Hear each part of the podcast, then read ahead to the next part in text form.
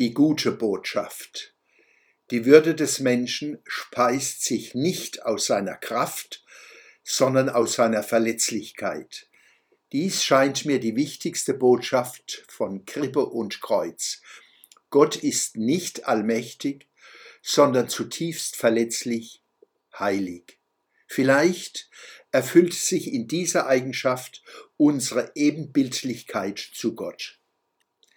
Ich lese in den Erzählungen um den Jesus von Nazareth einen tiefen Paradigmenwechsel in den Gottesvorstellungen, den wir bis zum heutigen Tage nicht wirklich nachvollzogen haben. Die Überwindung der Vorstellung von Gott als Allmacht hin zur Idee von Gott als Inbegriff umfassender Verletzlichkeit. Der Bub in der Krippe, also Gott im Stroh, kann nicht uns, wir müssen ihn beschützen. Der Leidensmann am Kreuz zeigt dies noch bewegender. Das Lebendige unterscheidet sich vom Toten durch seine Verletzlichkeit.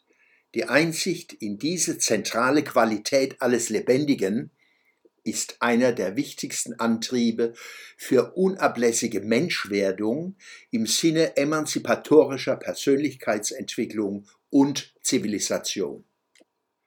Diesen Text habe ich mit einigen Bildern und zusätzlichen Informationen versehen und empfehle Ihnen deshalb einen Blick in der Schwöbelblock am Samstag, 24. Dezember 2022.